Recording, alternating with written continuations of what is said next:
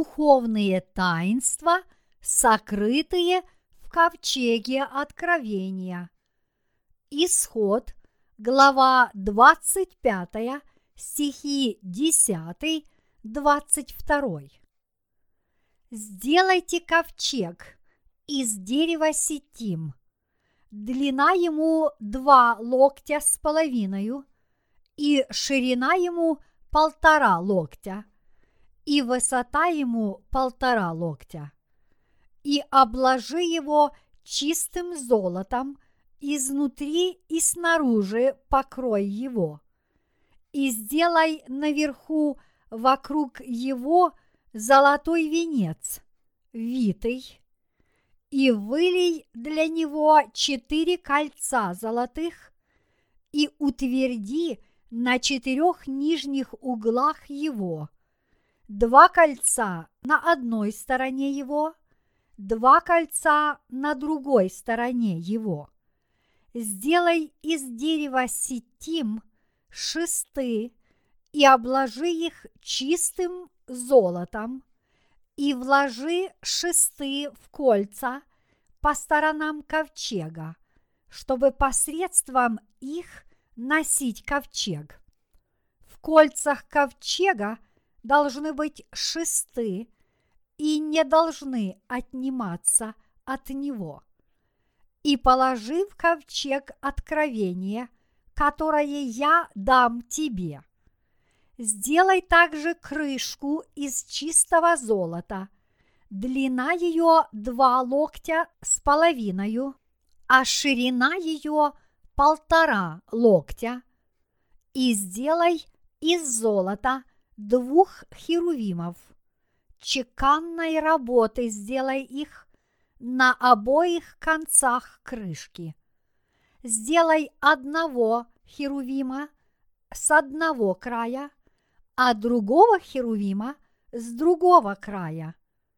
Выдавшимися из крышки сделайте херувимов на обоих краях ее. И будут херувимы с распростертыми вверх крыльями, покрывая крыльями своими крышку, а лицами своими будут друг к другу к крышке будут лица херувимов. И положи крышку на ковчег сверху. В ковчег же положи откровение, которое я дам тебе. Там я буду открываться тебе и говорить с тобою над крышкою посреди двух херувимов, которые над ковчегом откровения о всем, что не буду заповедовать через тебя сынам Израилевым. Темой данной проповеди будет ковчег откровения. Ковчег откровения составлял 113 сантиметров, 3,7 фута в длину, 68 сантиметров, 2,2 фута в ширину и 68 сантиметров 2,2 фута в высоту. Был сделан из древесины акации и покрыт золотом. Внутри этого ковчега находились две каменные плиты скрижали, по которых были выгравированы десять заповедей и золотой сосуд с манной. А позже к ним был добавлен распустившийся жезл Аарона. О чем же говорят эти три предмета из ковчега откровения? На их примере мне бы хотелось дать объяснение трех служений, совершенных Иисусом Христом.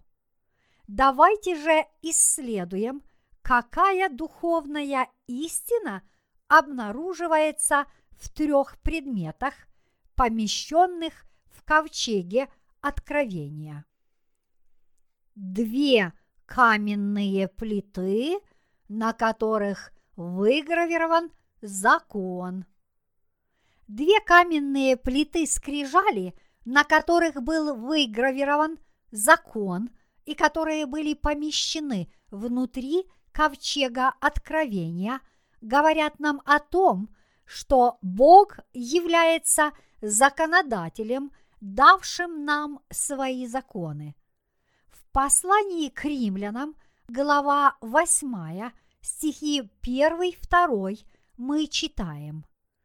«Итак, нет ныне никакого осуждения тем, которые во Христе Иисусе живут не по плоти, но по духу, потому что закон духа жизни во Христе Иисусе освободил меня от закона греха и смерти. Из этого отрывка мы видим, что Бог установил в наших сердцах два закона – закон жизни и закон осуждения.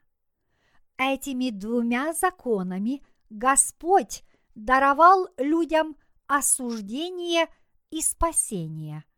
Благодаря закону даем, что являемся грешниками, заслуживающими ада.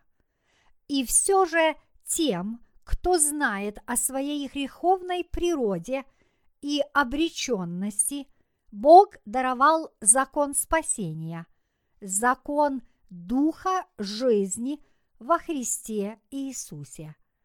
Бог стал истинным Спасителем для всех, дав им эти два закона. Манна в золотом сосуде ковчеге откровения находился также золотой сосуд с манной.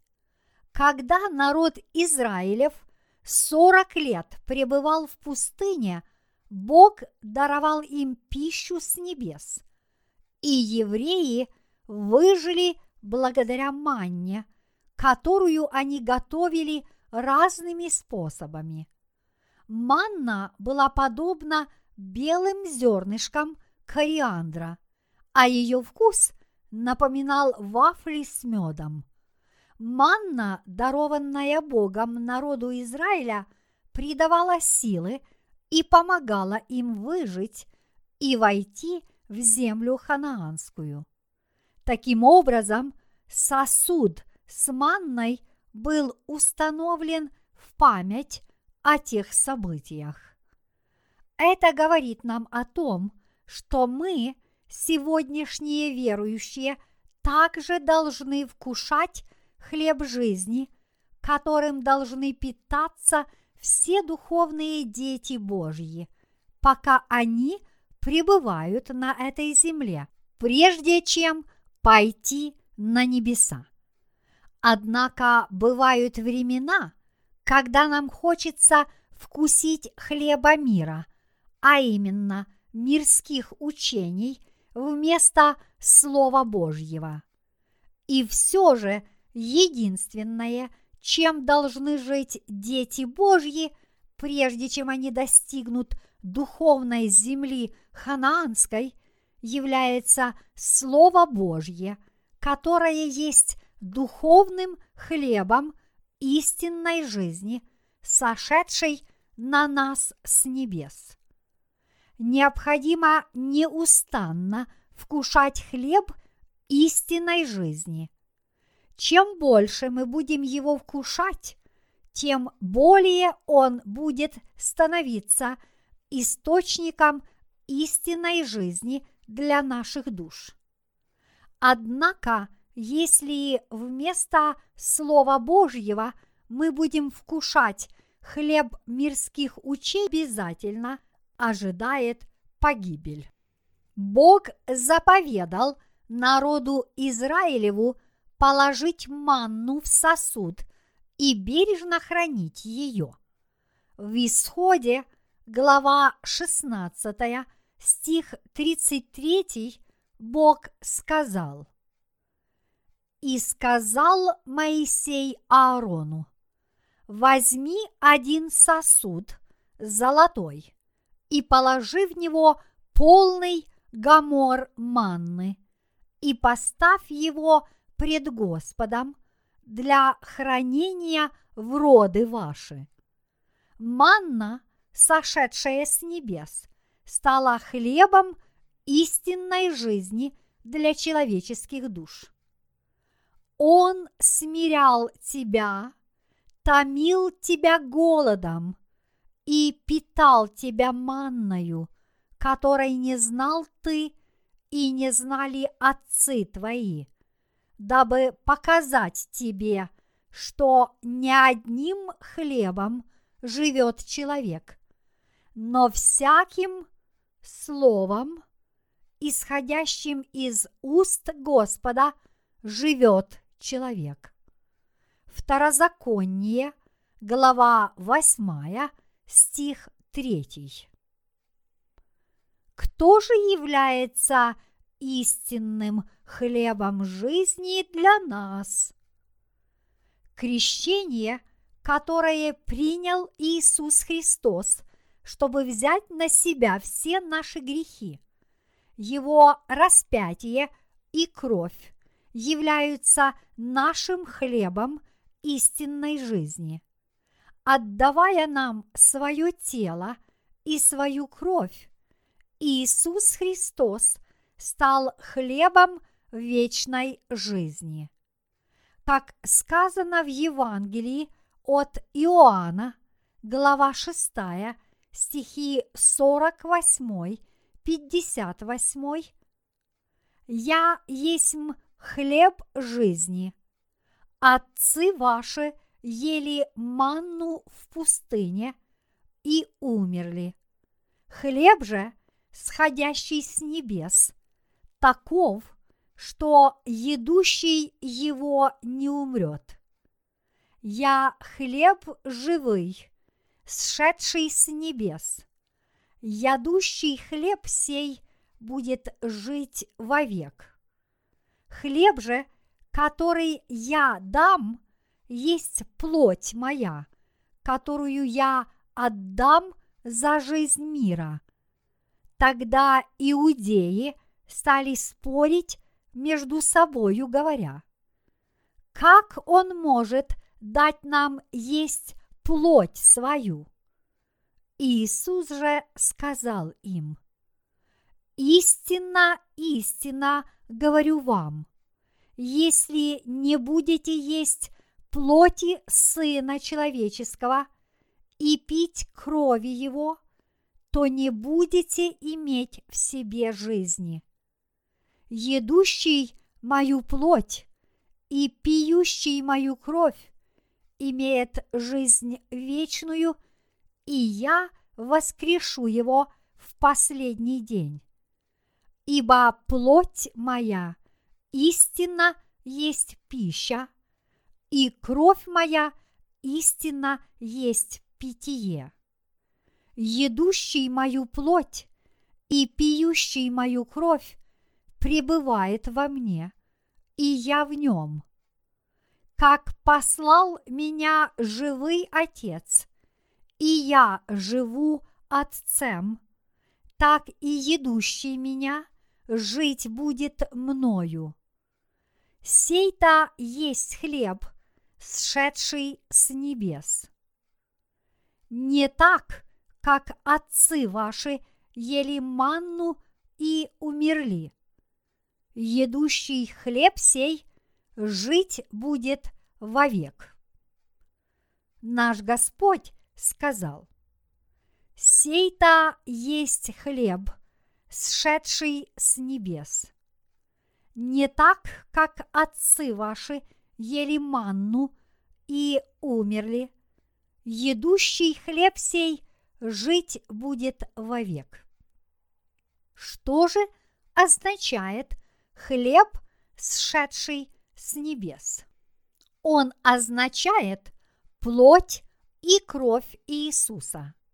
В Библии плоть Иисуса говорит нам о том, что Иисус взял на себя все грехи мира, приняв крещение на реке Иордан у Иоанна Крестителя. Кровь же Иисуса означает, что поскольку Иисус принял крещение, тем самым Он взял на себя все грехи мира и распятием своим понес наказание за грех. Манна в сосуде, помещенном в ковчеге откровения, являлась хлебом жизни для евреев. Когда те пребывали в пустыне, а в новозаветные времена это духовное значение относится к телу Иисуса Христа. Эта истина свидетельствует о крещении, которым Иисус Христос взял на себя все беззакония грешников и о крови, которую Он пролил на кресте. Поскольку Иисус своим крещением взял на себя все грехи мира, пролил кровь и умер на кресте, его крещение и кровь стали вечным источником новой жизни, который позволяет верующим родиться свыше.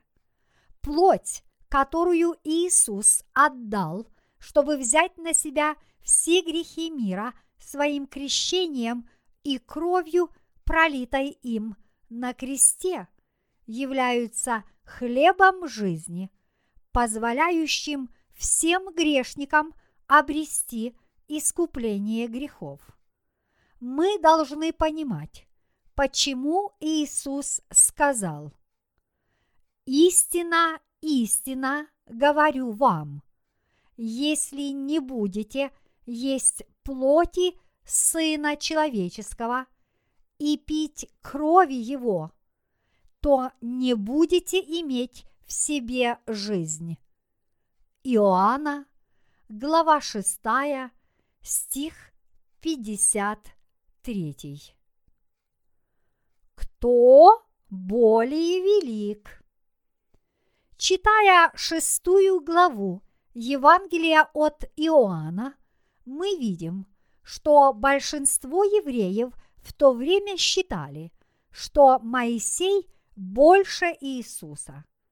Когда Иисус сошел на землю, они спросили его, «Ты больше нашего отца Моисея?» На самом деле они считали, что Моисей больше всех. Поскольку евреи не смогли распознать в Иисусе Мессию, он был для них как бельмо на глазу. Поэтому они с вызовом спросили его, «Ты больше Мессия?» Народ Израиля верил в Бога и Егову. А здесь пришел молодой человек, 30 лет от роду, и заявил, «Не так, как отцы ваши ели манну и умерли. Едущий хлеб сей жить будет вовек. Вот почему они решили сравнить силу двоих – Моисея и Иисуса. Иисус позже сказал, «Прежде, нежели был Авраам, я есть». Он был больше кого бы то ни было из людей – во всей истории человечества, потому что Он был самим Создателем. Как могли простые творения осмеливаться бросать вызов Творцу? Тем не менее, многие люди до сих пор говорят, что Иисус всего лишь великий учитель, один из величайших мудрецов в истории человечества. Какое богохульство! Иисус – Господь, Царь царей и Творец всей Вселенной.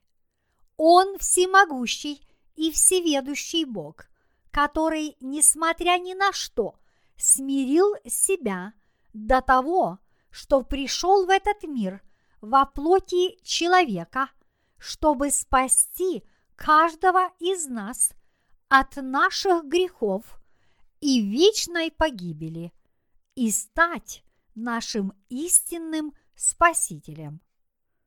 Иисус Христос сказал, у пророков написано, и будут все научены Богом. Всякий, слышавший от Отца и научившийся, приходит ко мне. Это не то, чтобы кто видел Отца, кроме того, кто есть от Бога. Он видел Отца. Иоанна, глава 6, стих 45. Впоследствии Иисус ясно давал понять, что Он и есть тот Христос, которого так ждали евреи. Однако они так и не смогли понять, что Он им говорил, как не смогли поверить и принять Его слов. И это повлекло серьезное непонимание с их стороны. Так, они удивлялись. Как ты можешь давать нам свою плоть едать? Ты говоришь, что мы приобретем жизнь вечную, если мы действительно будем есть твою плоть и твою кровь. Неужели мы похожи на каннибалов? Однако именно те, кто есть плоть Иисуса и пьет его кровь, будут жить вечно. Плоть Иисуса является хлебом жизни, настоящей манной, находящейся в золотом сосуде. Придя на эту землю и отдав нам свою плоть и кровь, Иисус позволил нам вкушать хлеб жизни и обрести жизнь вечную. Но как же можно есть плоть Иисуса и пить его кровь? Единственный путь, позволяющий вкушать плоть и пить кровь Иисуса, является вера в его крещение и кровь на кресте. Мы должны вкушать плоть Иисуса и пить его кровь по вере.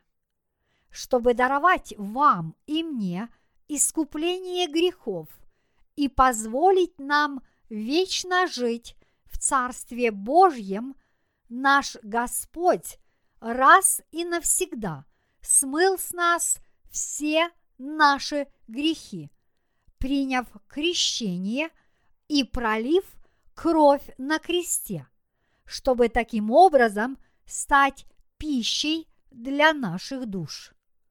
Теперь, по вере в Божье Слово, воды и духа, мы должны вкушать эту духовную пищу и обрести жизнь вечную.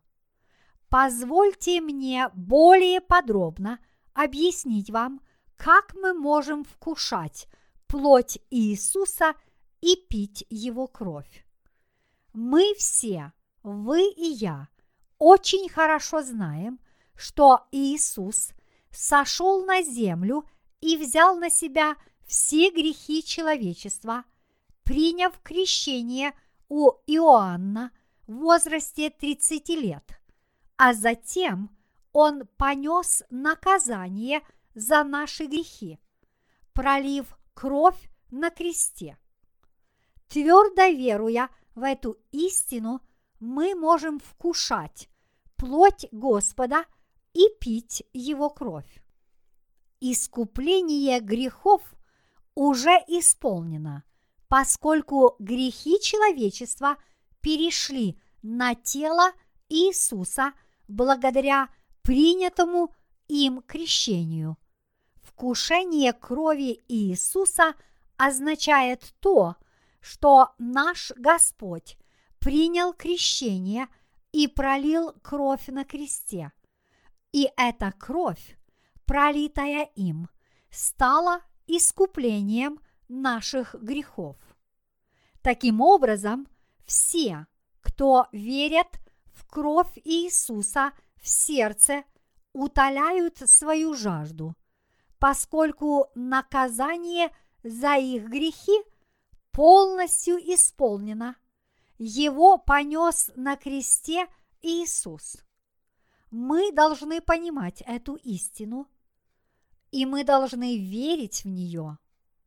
Поскольку Иисус пришел на землю, взял на себя все наши грехи, приняв крещение от Иоанна, то по вере в эту истину мы были очищены от всех наших грехов раз и навсегда. Бог заповедал нам вкушать плоть Иисуса и пить Его кровь по вере.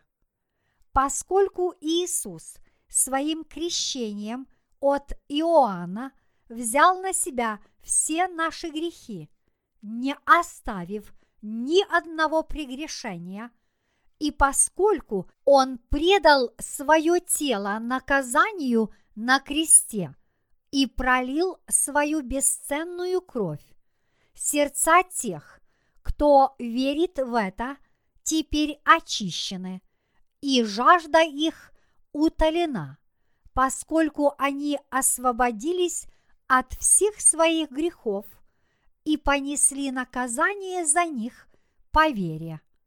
Вот почему Иисус сказал, «Ибо плоть моя истинно есть пища, и кровь моя истинно есть питье».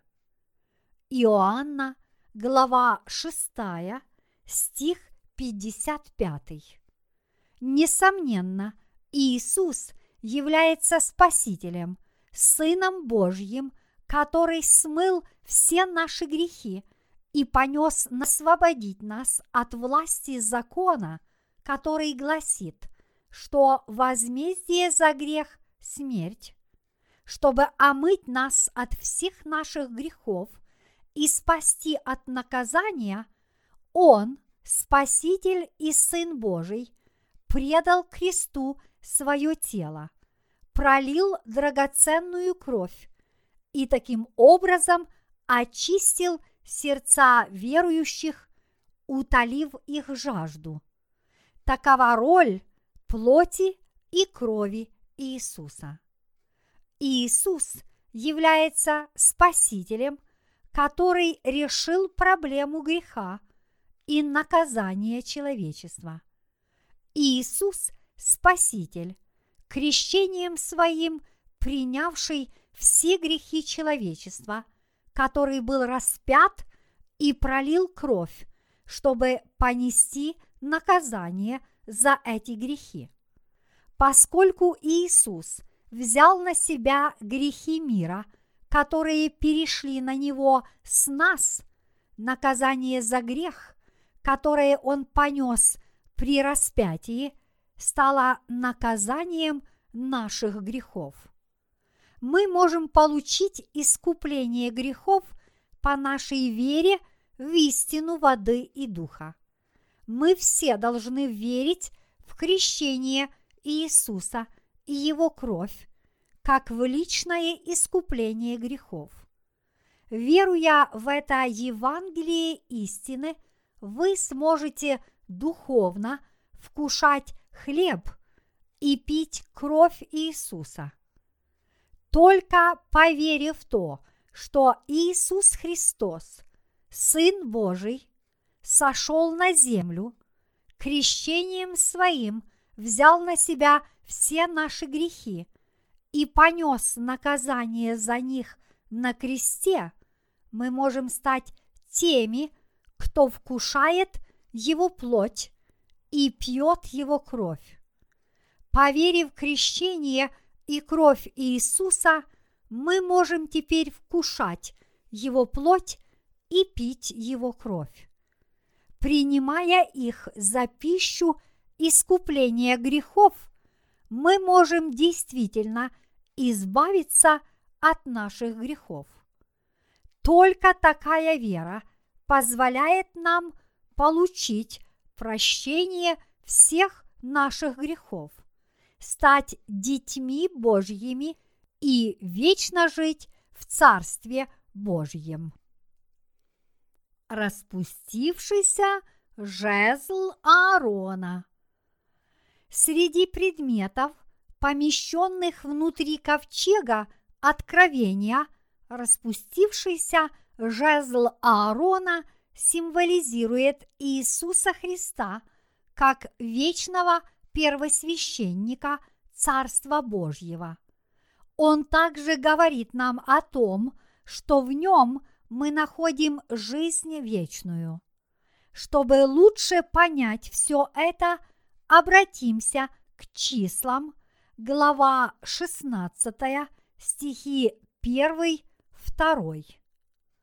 Корей, сын Иугара, сын Кафов, сын Левиин и Дафан и Авирон, сыны Елиава, и Авнан, сын Фалефа, сыны Рувимовы, восстали на Моисея, и с ними из сынов Израилевых двести пятьдесят мужей, начальники общества, призываемые на собрания люди именитые.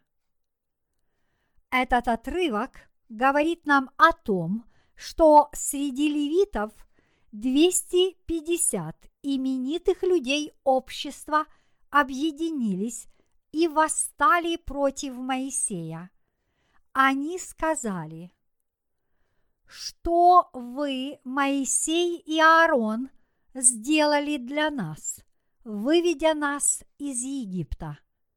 Разве дали вы нам виноградники? Привели ли вы нас в оазис? Что вы сделали для нас? И не завели ли вы нас в пустыню, чтобы мы в ней в конце концов погибли? Как же вы можете называть себя слугами Божьими? Неужели Бог действует только через вас? Таким образом, против Моисея и Аарона было поднято восстание. В то время Бог сказал Корею, Дафану, Авнану и другим лидерам, поднявшим восстание. Возьмите по жезлу от колена, от всех начальников ваших по коленам двенадцать жезлов, и имена напишите на жезлах ваших, и положите их в скинии собрания пред ковчегом откровения, где являюсь я вам.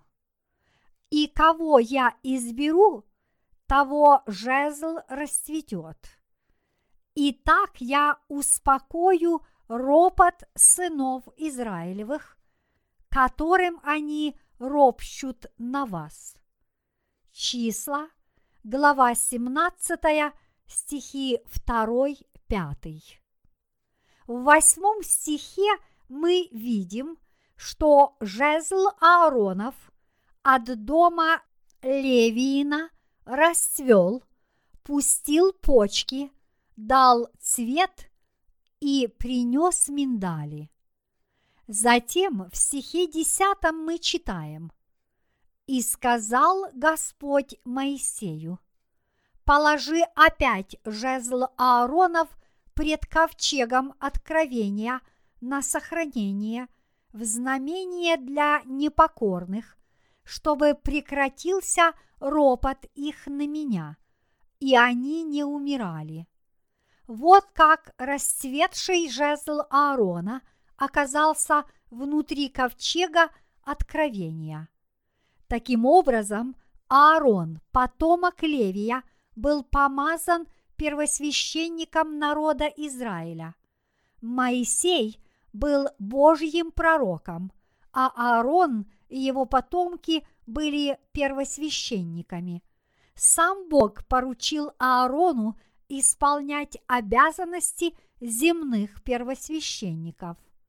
Бог явил Моисею систему жертвоприношения, согласно которой народ Израиля каждый раз, когда кто-либо совершал какой-нибудь грех, должен был приносить Богу жертву.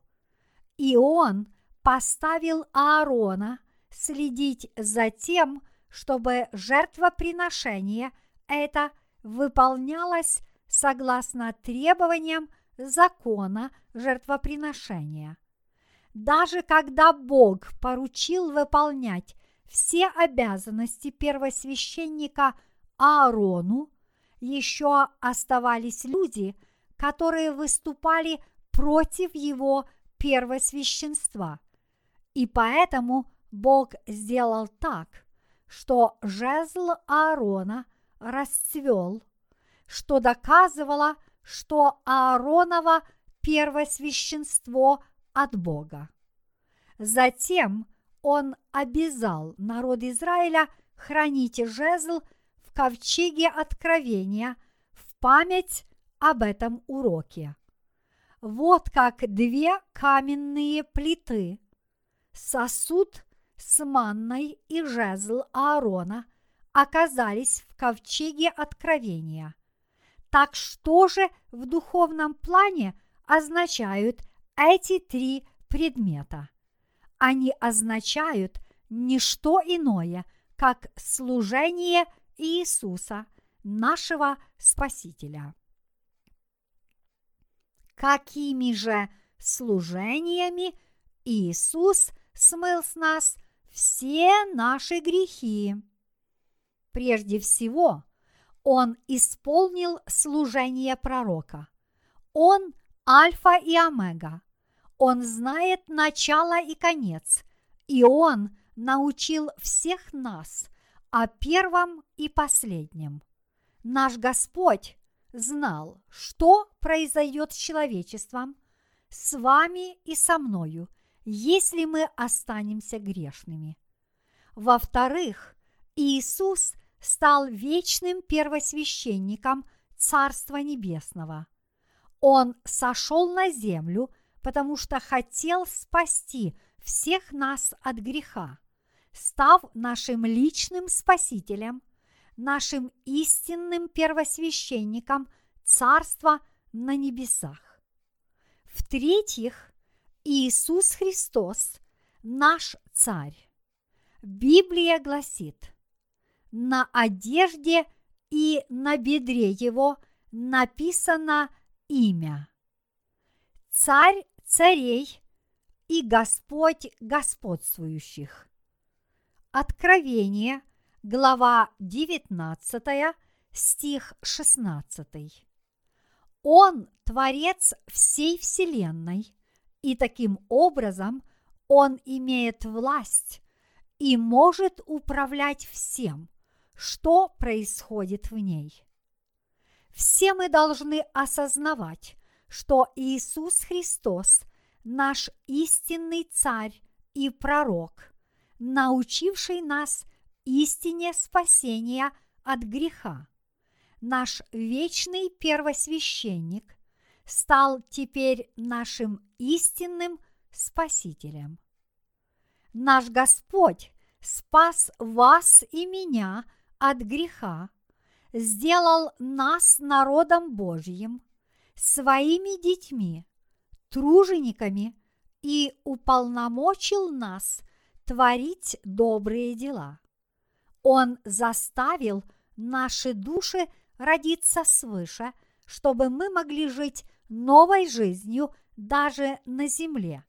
И Он даровал нам новую жизнь, чтобы, когда придет время, Он смог вознести нас на небеса и даровать нам возможность вечно жить с Ним на небесах. Кто же Иисус Христос для вас и для меня. Он наш истинный Спаситель. И Иисус Христос, наш пророк, наш вечный первосвященник и наш царь. Несмотря на то, что мы боимся ослушаться Бога, мы столь слабы и несовершенны, что не можем не грешить. И если мы будем продолжать жить такой жизнью, умрем такими, как есть, и предстанем пред Богом. Куда мы, по-вашему, попадем? Будут ли это небеса или ад? Если бы все мы были судимы по закону, который гласит «возмездие за грех смерть». Разве не погибель была бы уготована нам? Тем не менее, у нас есть Иисус Христос, который спас всех нас от греха и гибели, и который стал нашим Спасителем. Он лично сошел на землю, возлюбил всех нас и стал нашим Спасителем, спасшим нас от греха и став таким образом величайшим пастырем своего стада. В Евангелии от Иоанна, глава 3, стих 16 сказано «Ибо так возлюбил Бог мир, что отдал Сына Своего Единородного, дабы всякий, верующий в Него, не погиб, но имел жизнь вечную. Бог возлюбил вас и меня так сильно, что сам сошел на землю ради нас, принял крещение, чтобы взять на себя все крещения и умер на кресте, воскрес из мертвых и таким образом истинно стал нашим Спасителем. Вот почему по вере в Иисуса Христа мы очистились от греха, получили дар спасения, позволивший нам стать детьми Божьими и обрели жизнь вечную. Единственное, во что мы должны безоговорочно верить пред Богом, это то, что поскольку Бог возлюбил нас, то, чтобы смыть все наши грехи, Он пришел на эту землю во плоти человека, принял крещение, умер на кресте, воскрес из мертвых и таким образом стал нашим Спасителем – мы должны также верить, что вкушая плоть Иисуса и Его кровь по вере в наших сердцах, мы можем обрести вечную жизнь. Поскольку данный факт абсолютно очевиден, мы не можем не принять его и не верить в него. Мы должны вкушать плоть Иисуса – и пить его кровь по вере. И каждый из нас может иметь такую веру, которая признает Евангелие воды и духа, исполненное Иисусом. Но что же еще мы делаем, кроме того, что верим? Мы не можем не грешить против Бога. Мы так скоры на грех и непослушание – и тем не менее, Господь спас вас и меня от всех наших грехов раз и навсегда, потому что Он любит каждого из нас. Каким способом Бог говорил о спасении во времена Ветхого Завета? Каким же образом Господь спас нас? В Ветхом Завете он говорил о спасении посредством цветов завесы ворот двора Скинии, а также одежд первосвященника.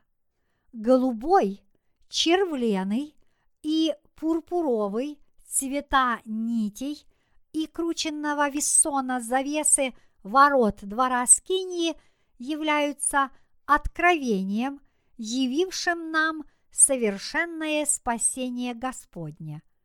В одежды первосвященника была также вплетена золотая нить.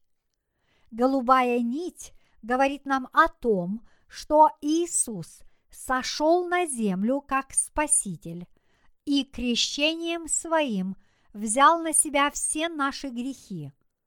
Пурпурная нить говорит нам, что Иисус Христос – Царь царей и Бог-творец, создавший Вселенную.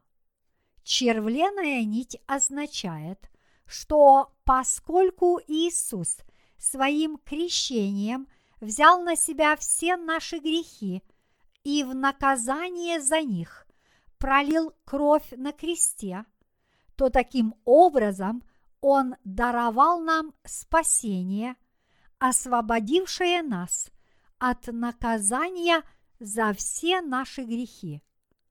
Крученный весон символизирует перекликающиеся и дополняющие друг друга совершенное слово Ветхого и Нового Заветов, которое гласит, что наш Господь сошел на землю, принял крещение, умер на кресте, воскрес из мертвых и таким образом смыл грехи всех, кто верит, очистил их дух, сделав их белее снега и спас их. Золотая нить означает веру в то, что Иисус совершил все это. Вот почему золотая нить так сияет.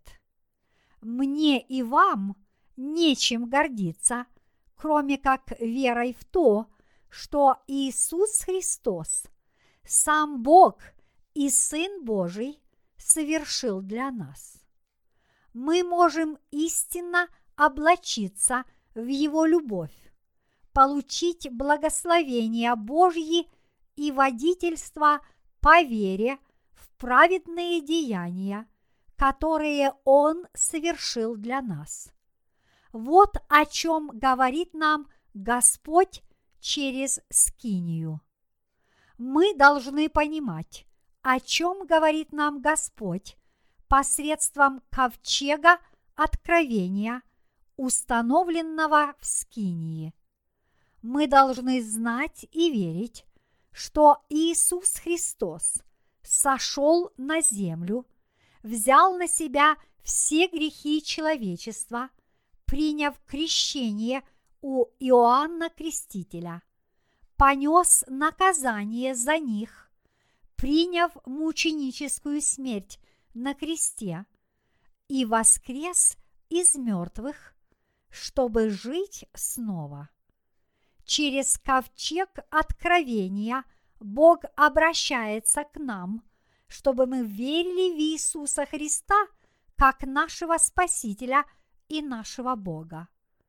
Те, кто верят в крещение Иисуса и то, что Он взял на себя все их грехи, верят в кровь Иисуса на кресте как наказание за их грехи, в смерть Иисуса как их собственную смерть, а в Его воскресение как их собственное воскресение, являются теми, кого спас Господь. Так о ком же говорит Скиния?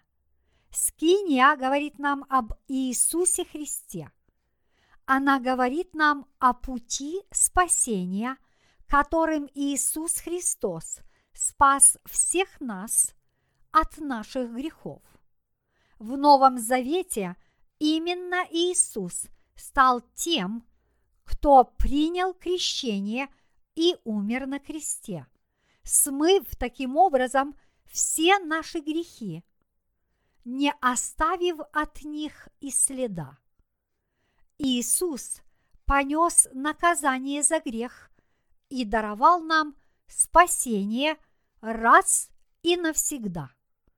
В Ветхом Завете люди получали спасение через жертвоприношение, когда возложением рук на голову жертвенного животного на него переходили все грехи, после чего жертве пускали кровь, и она умирала.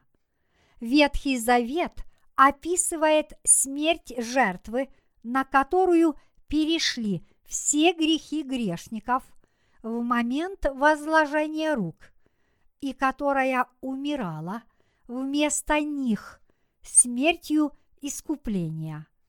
Система жертвоприношения во искуплении грехов, описанная в Ветхом Завете, сопоставима с деяниями Иисуса Христа в Новом Завете. Иисус исполнил Евангелие воды и духа, придя крещением и кровью. Кто же тогда создал и установил такой закон спасения? Бог, наш Спаситель, сделал это. Бог установил закон спасения, который освобождает грешников от их грехов, и Он дал этот закон всем нам. В ковчеге откровения находились две каменные плиты с выгравированным законом, сосуд с манной, а также расцветший жезл Аарона. И все эти предметы говорят нам о деяниях и чертах Иисуса Христа.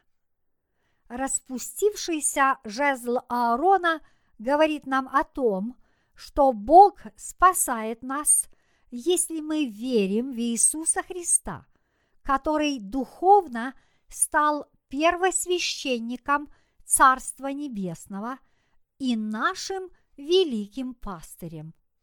Сосуд с манной также говорит нам о плоти и крови Иисуса Христа, который стал нашим хлебом жизни. Две каменные плиты – с выгравированным законом также говорит нам о том, что Бог является законодателем. Законы, установленные Богом, это закон греха и смерти, а также закон прощения грехов и спасения. Будучи нашим Богом – Иисус установил закон жизни и закон осуждения для нас. Таким образом, ковчег откровения и все, что в нем находится, говорит нам об Иисусе Христе. Именно по вере в Иисуса Христа, как нашего Спасителя, мы можем очиститься от всех наших грехов – и получить спасение.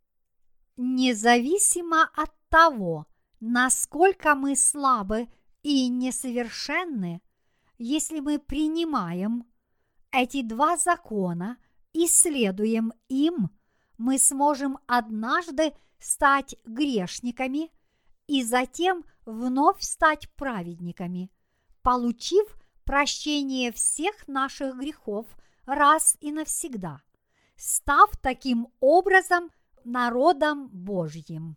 Вы верите в это? В настоящее время практически все христиане в мире верят в Иисуса напрасно, потому что они не знают истины, сокрытой в Скинии. Они думают, что могут получить спасение, веря лишь в кровь Иисуса на кресте – Иными словами, они полагают, что Иисус спас их лишь кровью на кресте. Но только ли Иисус умер на кресте для нашего спасения? Разве лишь это Он совершил для нашего искупления? Разве не взял Он на себя все грехи мира, приняв крещение у Иоанна. Матфея, глава 3, стихи 13-15. Первое Петра, глава 3, стих 21. Первое Иоанна, глава 5, стих 6. Тем не менее, современные христиане верят только в кровь на кресте, получая прощение грехов только наполовину. Получив прощение первородного греха по вере в Иисуса Христа, они продолжают каждый день раскаиваться в молитвах, пытаясь самостоятельно смыть свои ежедневные грехи. Как это противоречит спасению? Это подобно тому, что искупить грехи можно наполовину по вере, а наполовину своими собственными усилиями. Именно поэтому я продолжаю настойчиво проповедовать связь крещения и крови Иисуса. До настоящего времени многие христиане, в отличие от ранних христиан, верят половинчатое спасение. Не потому ли многие люди относятся к христианству лишь как к одной из мировых религий? Не так давно одна женщина по имени Валерия Джонс из США обрела прощение грехов, прочтя первую часть книги о Скинии. Прежде чем прочитать эту книгу, она уже была знакома с другими нашими изданиями. Несмотря на то, что она согласилась с тем, что говорится в наших книгах, она не могла до конца убедить себя уверовать в Евангелие воды и духа. Она сказала нам, что у нее все равно остаются сомнения, удивляясь при этом. Кажется, все верно. Но почему же тогда так много людей не исповедуют это? Тем не менее, она призналась, что, закончив читать первую часть книги о Скинии, она обрела ясную веру в спасение, поверив в то, что Евангелие воды – истина, и истина эта проявляется в Скинии. Один читатель из Бенина также написал нам, «Вы будете ужасно удивлены, когда узнаете, что после прочтения этой книги и получения прощения грехов я ушел из своей церкви. Почему я ушел из церкви, которую посещал? Потому что там проповедовали доктрину постепенного возрастания в святости, о которой не учит Библия. Эта доктрина постепенного обретения святости совершенно не библейская. Когда меня настойчиво учили тому, что я должен и могу возрастать в святости, в то время как моя плоть никогда не сможет быть святой, мне было невыносимо слушать подобные проповеди. Вот почему я ушел из этой церкви и больше не связан с ней. Поскольку, прочитав эту книгу, я получил прощение грехов, у меня не было выбора, кроме как покинуть церковь. Поскольку мы, прошедшие через все это, стали теперь народом веры и объединились с Церковью Божьей, так все люди мира могут измениться, познав истину, так как Слово гласит «И познаете истину, и истина сделает вас свободными. Иоанна, глава 8, стих 32. Ковчег откровения Скинии также показывает нам Иисуса Христа. Этот ковчег был установлен в глубине Скинии. Увидеть его можно было, лишь подняв завесу Скинии и войдя в нее, а затем подняв завесу святого святых и войдя в него. Другими словами, ворота двора Скинии были закрыты с восточной стороны, и ковчег находился глубоко в конце западной части Скинии. Шесты из Скинии удалить невозможно. В книге Исход, глава 25, стихи 14-15 сказано «И вложи шесты в кольца по сторонам ковчега, чтобы посредством их носить ковчег. В кольцах ковчега должны быть шесты и не должны отниматься от него. Что означают эти строки? Этими стихами Бог говорит нам о том, что мы должны служить Евангелию воды и духа, полностью посвящая себя Ему. Евангелие может распространяться лишь в случае, если мы полностью посвятим себя этому Божьему делу. Служить Господу, посвящая себя проповедованию Евангелия, означает следовать за крестом, который наш Господь пронес для нас.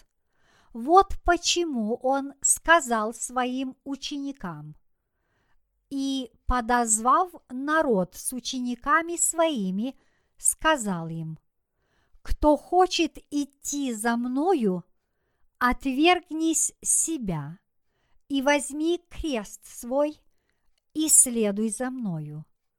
Марка, глава 8, стих 34. Чтобы проповедовать истинное Евангелие по всему миру, требуется огромное самопожертвование – старания и страдания. Мы знаем, как страдал апостол Павел за проповедование Евангелия воды и духа. Христовы служители? В безумии говорю. Я больше. Я гораздо более был в трудах, безмерно в ранах, более в темницах и многократно при смерти. От иудеев пять раз дано мне было по сорока ударов без одного. Три раза меня били палками, однажды камнями побивали, три раза я терпел кораблекрушение, ночь и день пробывал во глубине морской – много раз был в путешествиях, в опасностях на реках, в опасностях от разбойников, в опасностях от единоплеменников, в опасностях от язычников, в опасностях в городе, в опасностях в пустыне, в опасностях на море, в опасностях между лжебратьями, в труде – и в изнурении, часто в бдении, в голоде и жажде, часто в посте, на стуже и в наготе. Кроме посторонних приключений, у меня ежедневно стечение людей, забота о всех церквах. Второе Коринфянам, глава 11, стихи 23-28. Тем не менее, любящие себя больше, чем Господа, отдавшего всего себя ради нашего освобождения, не способны на жертвенность ради Царства Божьего. Не существует легких путей служения Евангелию воды и духа. Как может крестьянин ожидать хорошего урожая, не потрудившись до пота? Также и ковчег откровения должен поддерживаться нашими жертвами. Царь Давид однажды попытался переложить ковчег на колесницу, чтобы ее могла вести бычья упряжь, вместо того, чтобы нести на шестах его людям, как это и было предписано.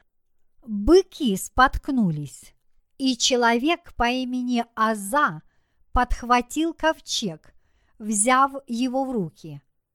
Гнев Господен обрушился на Азу, и Господь поразил его за совершенное дерзновение.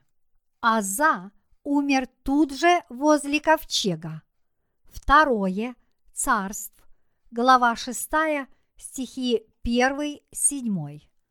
В тот день Давид был так напуган случившимся и силой Господней, что перенес ковчег в дом Аведдара Гефянина. А три месяца спустя ковчег перенесли на плечах в скинию Давида. Как видно из данного отрывка, нам следует бережно нести ковчег откровения, как и заповедал нам Господь, с потом и кровью, с жертвами и самоотверженной преданностью Его Евангелию. Те, кто получил прощение грехов, испытывают огромную благодарность Господу. Они счастливы посвятить всех себя тому, кто посвятил себя нам. Мы снова и снова благодарим Господа, нашего Спасителя и Бога. Мы благодарим Его за то, что Он позволил нам служить Его Евангелию на земле. Нас всех переполняет радость от того удивительного факта, что Господь избрал нас для служения Его Евангелию истины, для того, чтобы мы следовали за Ним и жили жизнью, угодной Ему. Возможность познать истину спасения уже переполняет нас радостью, однако Господь также позволил нам служить этому Евангелию. Имея такое благословение, разве мы можем не благодарить Его? Мы от всего сердца благодарим Господа. Вот почему мы стремимся приносить жертву проповедования Евангелия, уделяя Ему свое время, силы и все, что у нас есть, этой святой миссии мировой евангелизации. То, что мы обрели прощение грехов, уже само по себе заставляет нас быть необычайно благодарными Богу. Однако Бог на этом не остановился. Более того, Он позволил нам узнать Евангелие истины, Евангелие воды и духа и проповедовать его. Что же это, как невеличайшее благословение для нас? Кто же еще может осмелиться служить Евангелию воды и духа? Никто не может. Могут ли политики служить ему? Мэры, президенты, короли. Не имеет значения – какое высокое социальное положение занимают эти люди, если они не верят в Евангелие воды и духа, они никогда не смогут служить истинному Евангелию. Тем не менее, Бог незаслуженно даровал нам реальную возможность служить этому Евангелию. Как же велико это благословение! Я благодарю Господа за милость, которой Он спас нас, за то, что Он так возлюбил нас. Братья и сестры, мы верим, что Иисус Христос является нашим Богом и Спасителем. Мы народ Божий, который вкушает плоть и кровь. Иисуса по духовной вере. Библия говорит, что Иисус не Бог мертвых, но Бог живых. Луки, глава 20, стих 38. Живущих здесь и получивших жизнь вечную по вере в Евангелие воды и духа.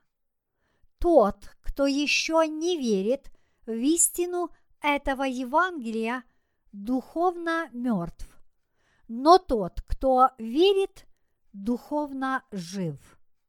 Бог действительно является Богом тех, кто верит в Евангелие воды и духа.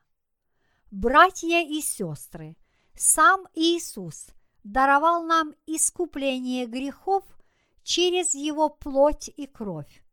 Вы должны понять, что если вы не верите в эту истину, значит вы не имеете никакого отношения к Иисусу.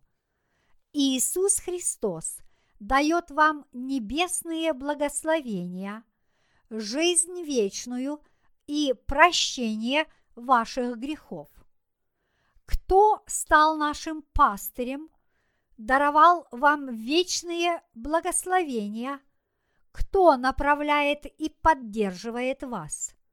Это Иисус Христос, тот, который осуществил Евангелие воды и духа. Иисус – Бог. Я надеюсь и молюсь о том, чтобы каждый из вас также уверовал в Иисуса как вашего Бога.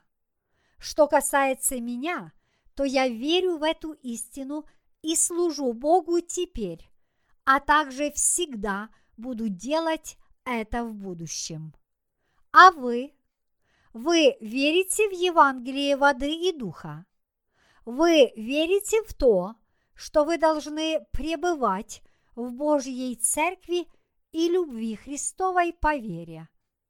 Давайте же все жить по вере в Евангелие воды и духа до тех пор, пока Господь не призовет нас.